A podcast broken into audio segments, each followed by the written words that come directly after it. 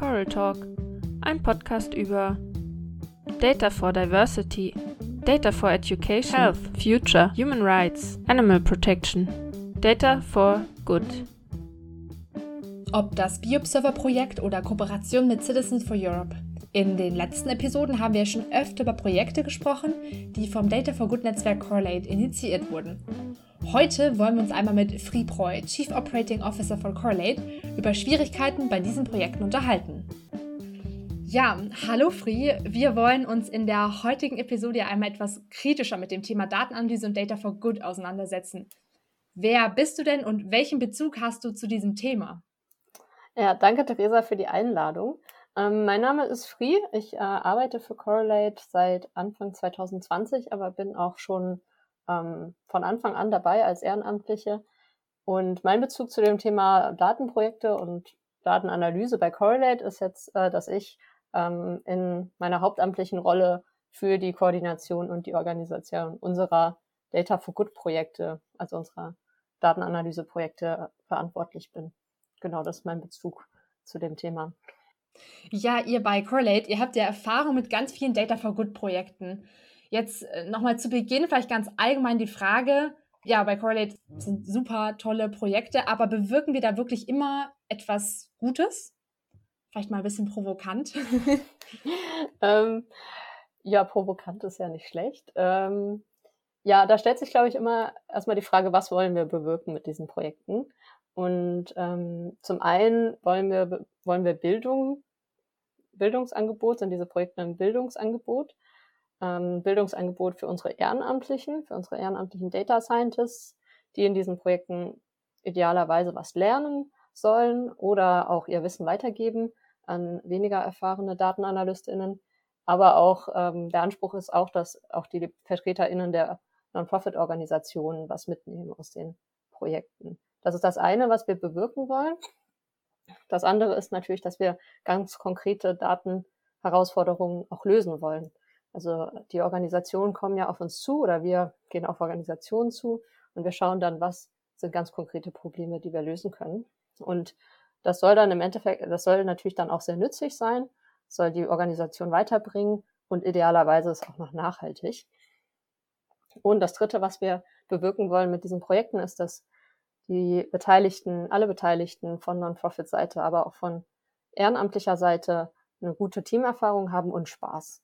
Und ähm, weil man diese drei Faktoren, also Bildung, konkrete Datenprobleme lösen und Spaß, mh, hm, zusammennimmt, denke ich mal, meistens kommen wir mindestens bei neutral raus, ähm, wenn nicht auf der guten Seite. Also es ist, glaube ich, ähm, selten, dass jetzt ein Projekt mehr Schlechtes als Gutes bewirkt. Aber es kann natürlich passieren. Und ähm, für uns sozusagen der Worst Case ist äh, zum Beispiel, dass ein Worst-Case-Szenario ist, dass Daten verloren gehen ähm, oder dass äh, die Zusammenarbeit wirklich schlecht ist und es eine frustrierende soziale Erfahrung ist oder auch, dass das Projekt einfach nicht erfolgreich ist und dann die Non-Profit-Organisation vielleicht sagt, hm, Thema Daten ist jetzt für uns abgehakt, damit beschäftigen wir uns überhaupt nicht mehr. Das sind so drei Worst-Case-Szenarien. Also bei den meisten Projekten, denke ich, ähm, kommen wir auf der guten auf der guten Seite raus. Ja, hast, hast du ein Beispiel dafür, wenn zum Beispiel Daten verloren gehen oder die NGO dann am Ende doch nicht zufrieden ist mit, mit dem Einsatz von Daten oder davon nicht so überzeugt? Ja, also dass äh, Daten verloren gegangen sind, das ist jetzt Gott sei Dank noch nicht passiert. Ähm, dass ein Projekt nicht erfolgreich ist, das passiert natürlich ab und an. Ja, konkret jetzt bei einem Beispiel ist, dass wir mal mit ähm, Wheelmap zusammengearbeitet haben für ähm, Image Recognition, Image Recognition ähm, wo wir versucht haben, Barrieren anhand von Fotos, ähm, also Fotos, auf Fotos Barrieren zu erkennen. Ähm, und das hat auch nicht geklappt. Da, ich glaube, das hat, war einfach technisch dann zu herausfordernd. Und das hat dann auch nicht geklappt. Und aber auch da, das war dann jetzt, glaube ich, nicht der Weltuntergang. Aber es ist natürlich ärgerlich, ähm, und sind das jetzt typische Probleme, die auftreten, also dass das Team in verschiedene Richtungen arbeitet oder dass technisch man das, das Ziel dann doch nicht erreicht, was man davor einfach nicht abschätzen konnte? Ja, ähm, typische Probleme ähm, ist auf jeden Fall, dass so Projekte versanden, also dass einfach so das Engagement von ehrenamtlicher Seite irgendwie abnimmt über Zeit. Dann sind vielleicht zwei, drei, ein, zwei äh, Mitglieder aus dem Team vielleicht nicht mehr verfügbar und dann ist es so, hm, und die Motivation ist einfach nicht mehr so da und dann versandet das so ein bisschen. Ähm, das passiert manchmal. Zum Beispiel auch äh, großes Problem, so Sommerpause. Also wenn jetzt der mhm. kritische Teil von einem Projekt in Juli, August, äh, Juni, Juli, August reinfällt, das ist zum Beispiel nicht so ideal, weil da halt häufig dann Leute im Urlaub sind und dann sieht man sich halt irgendwie sechs Wochen nicht und dann nochmal ähm, Fahrt aufzunehmen, ist manchmal ein bisschen schwierig. Genau. Und äh, andere Sachen, warum das, warum Projekte nicht erfolgreich sind, sind auch, dass ähm, zum Beispiel die Übergabe nicht erfolgreich ist, weil das vielleicht dann am Ende des Projekts zu aufwendig ist, dann hat niemand mehr Lust darauf. Ähm, oder es sind gar nicht die Skills oder die Bereitschaft in der Non-Profit-Organisation da, ähm, das auch zu machen, also das Projekt dann auch zu übernehmen. Wobei das was ist, was wir eigentlich schon im Vorhinein ausschließen wollen, aber manchmal kommt es dann trotzdem dazu, dass man irgendwie was übergeben will und dann ist man so, hm, jetzt müsste ja eigentlich jemand aus der Non-Profit-Organisation die Shiny-App zum Beispiel mal kennenlernen und auch wissen, wie man die dann vielleicht irgendwo deployt, also ins Internet bringt. Und äh, da ist manchmal auch ein Problem da, dass da dann die es an der Übergabe scheitert, also das Projekt eigentlich schon fertig ist, aber dann halt nicht mehr richtig an die Non-Profit-Organisation ähm, übergeben wird. Hattet ihr da schon Fälle, wo ihr irgendwie ja, einen Plan hattet, wie ihr das Projekt angeht und gemerkt habt, am Ende, es muss gar nicht so technologisch und datenbasiert sein, sondern es, oder es lässt sich oder modellbasiert sein, es lässt sich viel einfacher lösen? Also mir fällt da nur dieses eine Projekt ein, ähm, was wir mal mit der Mannheimer Platte gemacht haben oder woran man das, glaube ich, gut verdeutlichen kann, was auch manchmal vielleicht technologisch möglich ist und was dann am Ende bei rauskommt. Also es muss ja auch nicht sein, dass man diese Technologie nicht verwendet, sondern vielleicht geht es ja auch manchmal darum, wie man sie dann vermittelt. Das war das Projekt mit der Mannheimer Platte. Das ist ein Restaurant ähm, für bedürftige Menschen in Mannheim, wo die quasi für sehr wenig Geld essen können. Also es ist keine Tafel, aber, sondern ein Restaurant, aber es kostet dann halt einen Euro oder so ein Mittagessen. Und mit denen haben wir so sowas gemacht Richtung Forecasting, also die Vorhersage von ähm, Bedarfen und so eine Modellierung von wie viel Essen sie sozusagen äh, bestellen müssen, wie viele Getränke, wann kommen, wie viele Leute, ähm, ja, sowas in der Art. Und das war zum Beispiel technisch recht äh, oder war ein recht komplexes Modell, so ein Time, äh, Zeitreihenmodell. Aber was dann das Team daraus abgeleitet hat, war jetzt halt nicht irgendwie die Regressionstabelle vorzulegen, sondern daraus wiederum Heuristiken abzuleiten, die dann sehr konkret und sehr in einfacher Sprache einfach waren. Ja, im Sommer äh, kommen an dem und dem Tag immer so, kommen halt sehr viele Leute, dann müsst ihr auf jeden Fall viel Getränke bestellen. Ähm, also einfach aus einem sehr komplexen dann auch wieder was sehr Einfaches abzuleiten. Und ähm, das ist, glaube ich, was, ähm, was wir bei Correlate ähm, auch manchmal machen, dass wir einfach dann Dinge auch wieder von einer sehr technischen Ebene auf eine sehr einfache Ebene runterholen, dass wir jetzt Projekte erstmal sehr technisch angegangen sind und dann aber gemerkt haben, das ist eigentlich nicht nötig. Ich glaube jetzt in einem Projekt äh, ist das gerade auch passiert. Da äh, war es, glaube ich, zuerst, war so ausgeschrieben als Natural Language Processing, also Textverarbeitung ähm, Projekt. Da ging es um ähm, Bewertungen aus dem App Store. Das ist äh, mit einer ähm, Organisation, die eine App hat.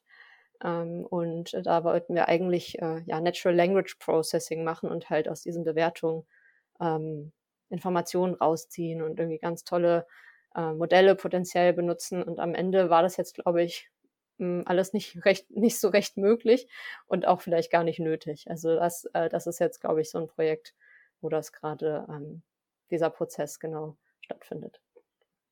Wieso war es dann doch nicht nötig? Hm, ich glaube, weil einfach ähm, der Erkenntnisgewinn, ähm, also so tief bin ich da jetzt auch nicht drin, aber ich glaube, der Erkenntnisgewinn mhm. aus diesen ähm, sehr technischen Modellen war jetzt auch nicht größer, als wenn man einfach äh, zum Beispiel Wörter zählt. Also es gibt ja im Bereich der Textverarbeitung oder im Bereich des Natural Language Processing äh, sehr, ähm, äh, sehr komplexe ähm, Technologien, also bis hin zu neuronalen Netzen. Ähm, und ich glaube, also das, was ich jetzt mitgenommen habe ähm, aus, der, aus Gesprächen mit dem Projektteam, war einfach der Erkenntnisgewinn von diesen sehr komplexen Modellen nicht hoch.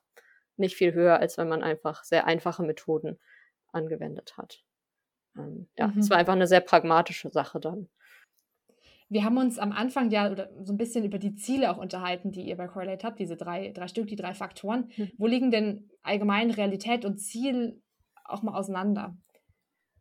Mm, ja, das ist eine gute Frage. Also Daten dazu habe ich keine, aber ähm, so vom Bauchgefühl her ähm, würden wir, glaube ich, noch mehr Projekte auch wirklich in der Anwendung sehen, dass die dann auch später wirklich in die Anwendung kommen bei äh, den Partnerorganisationen. Das ist leider häufig noch, ähm, oder nicht häufig, aber manchmal noch ein Problem, dass halt genau, wie vorhin erwähnt, so die Fähigkeiten fehlen oder auch die Zeit bei der Partnerorganisation dann auch wirklich das ähm, entwickelte Produkt äh, in Anführungszeichen zu übernehmen und dann auch weiter zu verwenden und auch vielleicht mittelfristig weiter zu verwenden und nicht nur, ah ja, wir haben jetzt hier dieses Dashboard, da schauen wir, das schauen wir uns jetzt einmal an und dann ähm, nie wieder.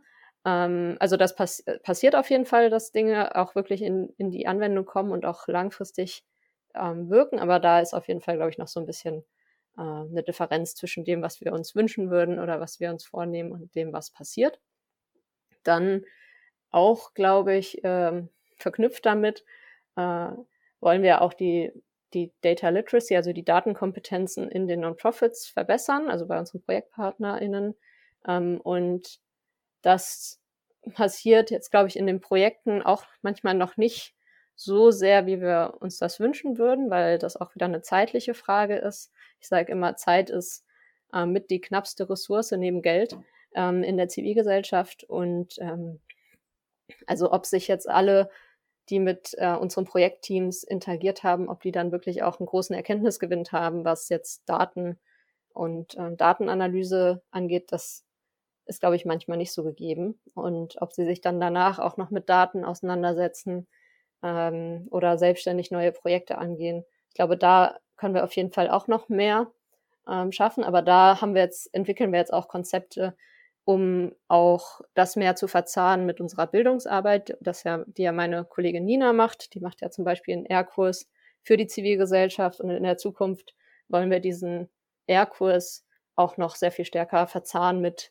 den praktischen Projekten ähm, mit unseren Ehrenamtlichen, sodass da dann hoffentlich diese Datenkompetenz, ähm, Data Literacy verbessern, dass das besser, äh, auch besser funktioniert.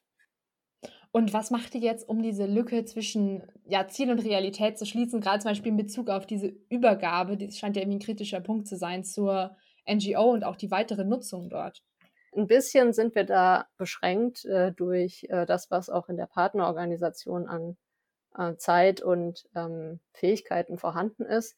Wir versuchen natürlich äh, trotzdem einfach damit zu arbeiten, was da ist. Also das fängt auch dabei an, dass wir schon bei der Projektanbahnung ähm, schauen, was ist, was ist überhaupt da in der Organisation, ähm, was für Leute sind da, was können die und dass wir auch da äh, basierend auf diesen Informationen natürlich gucken, was ist denn realistisch, ja. Also das ist, ähm, ist ein sehr wichtiges Tool bei, bei dieser Nachhaltigkeitsfrage, dass man halt schon im Vorhinein schaut, okay, ich kann jetzt vielleicht nicht das tolle äh, Dashboard machen, was dann auf irgendeinen Server gehostet werden muss, wo dann irgendwer dahinter sitzen muss, der da auch irgendwie was von, der oder die was davon versteht, sondern dann machen wir halt einen ganz einfachen statischen HTML oder PDF-Report. Ja, dann ist das halt eine einmalige Sache.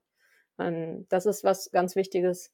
Und ähm, die Übergabe an sich, also wenn wir Übergaben machen, da, da wollen wir auch auf jeden Fall in den nächsten Monaten dran arbeiten, da mehr Hilfestellung auch von äh, meiner Seite äh, ranzugeben, also mehr Vorlagen, Templates, Abläufe skizzieren, was sind typische äh, Stolperfallen vielleicht auch bei so einer Übergabe?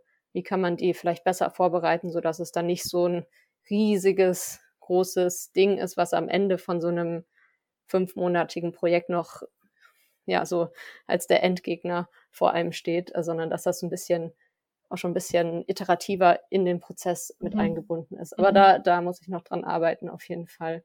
Ähm, genau.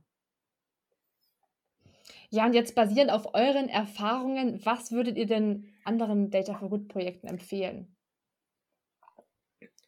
Ähm, ja, zum einen auf jeden Fall dieses, ähm, dass man unerwartete Konsequenzen abschätzt, also auch so eine Datenethik äh, im Fokus hat immer, wenn man, wenn man äh, was macht im zivilgesellschaftlichen Bereich, dass man halt nicht, sich nicht darauf ausruht, ah ja, wir machen das hier ehrenamtlich und das, das ist dann schon alles gut, was wir machen. Also wir, wir sind Data for Good, deswegen ist alles, was wir machen, per Definition gut. So ist es natürlich nicht. Also immer, immer schön reflektieren und auch gucken, selbst wenn es vielleicht intuitiv Sinn ergibt, mal vielleicht die andere Seite sehen, was könnte denn jetzt im schlimmsten Fall passieren, ähm, wenn mit dieser Technologie, die wir da entwickeln oder mit dieser Analyse, die wir machen, was dann vielleicht äh, Biases, ähm, die wir selber haben, äh, die das dann beeinflussen könnten.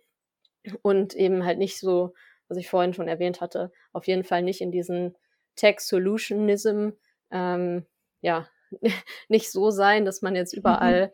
ähm, tolle KI-Modelle draufwirft, nur weil das jetzt halt in aller Munde ist, ähm, sondern dass man da pragmatisch bleibt ähm, und auch ähm, ehrlich gesagt manchmal heißt Data for Good halt auch Daten sind auch nicht die Lösung. Ja? Manche Probleme sind auch nicht lösbar mit Technologie oder mit Daten, sondern da sind halt ja menschliche Prozesse oder mhm. ähm, einfach andere Dinge besser. Also äh, mhm. Technologie ist nicht immer die Lösung. Und das ist auch wichtiger Bestandteil von Data for Good, dass man halt bescheiden bleibt und ähm, weiß, Daten und Datenanalyse können ein wichtiges Tool sein, aber sind sie vielleicht nicht immer und sind vielleicht auch nicht immer das beste Tool.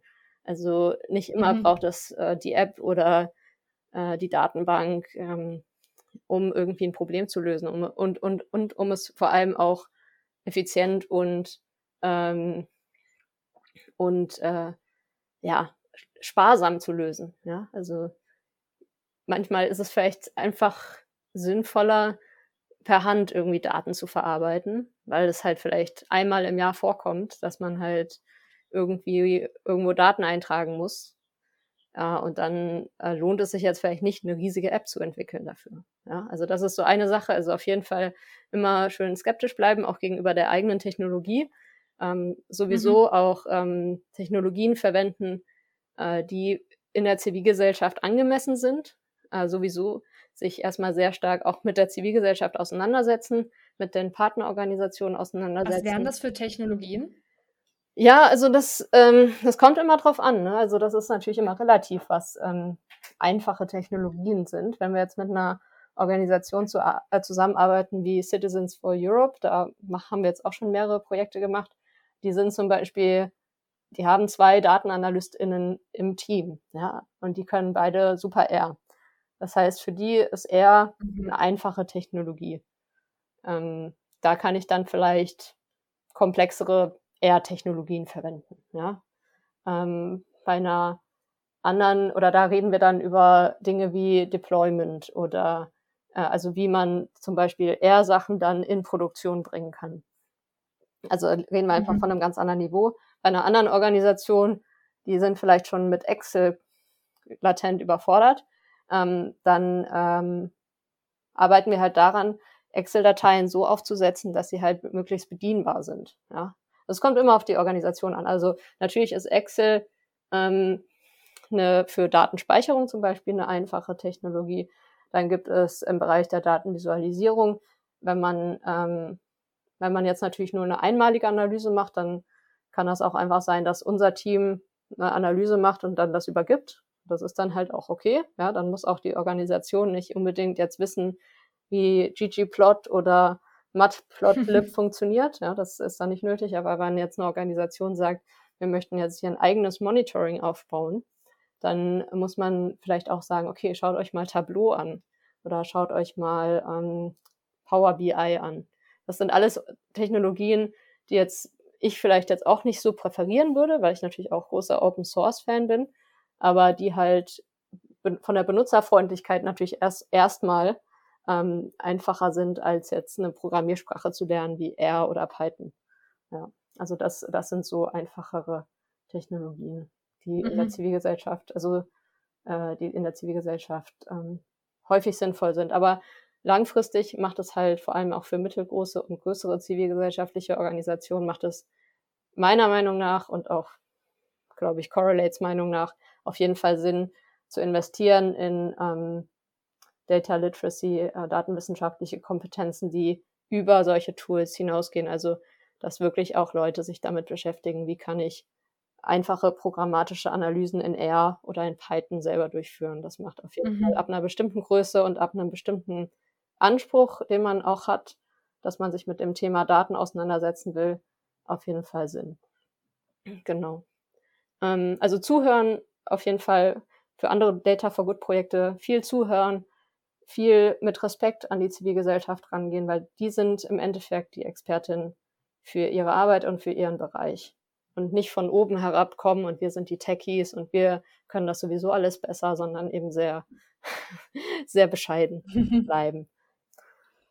Ja, jetzt haben wir uns ja nochmal viel über Projekte unterhalten. Was muss sich denn gesellschaftlich ändern?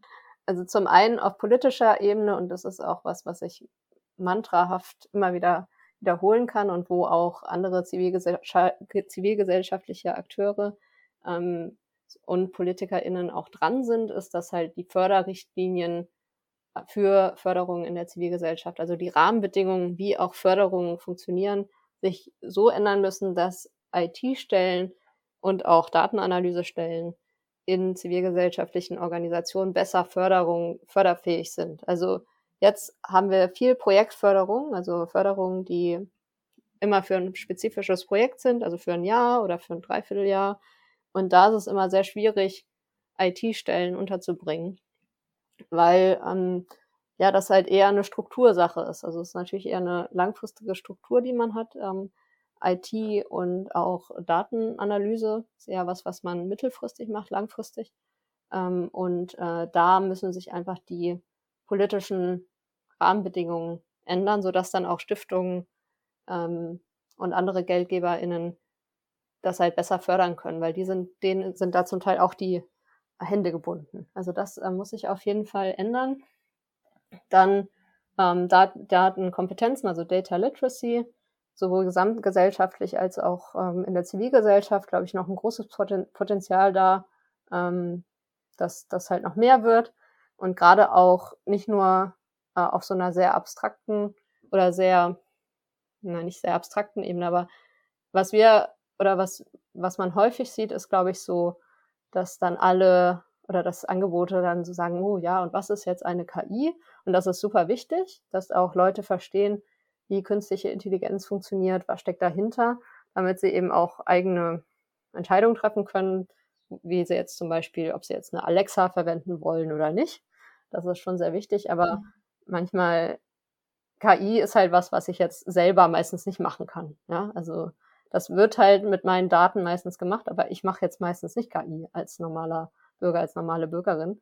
Und deswegen Datenkompetenzen, Data Literacy auch auf einem etwas anwendungsbezogeneren Level. Ja, also genau, das sind, glaube ich, so gesellschaftliche Dinge, die sich ähm, ändern müssen. Ja, vielen Dank für deine Einschätzung und deine Einblicken auch in die Schwierigkeiten von Data for Good. Ähm, ja, schön, dass du da warst. Dankeschön, Theresa. Das war Coral Talk, ein Data for Good Podcast. Dir hat's gefallen? Dann lass es uns wissen auf Instagram unter @coraltalk oder bei Facebook und Twitter unter @correlate. Abonniere uns auch gerne auf der Podcast-App deiner Wahl oder lass uns eine Bewertung bei iTunes da. Redaktionsteam Jasmin Klassen, Lisa Görke, Camille Kundas und Theresa Kriecherbauer. Der eingespielte Jingle ist Hey Mercy von Piers Murphy. Bis zum nächsten Mal.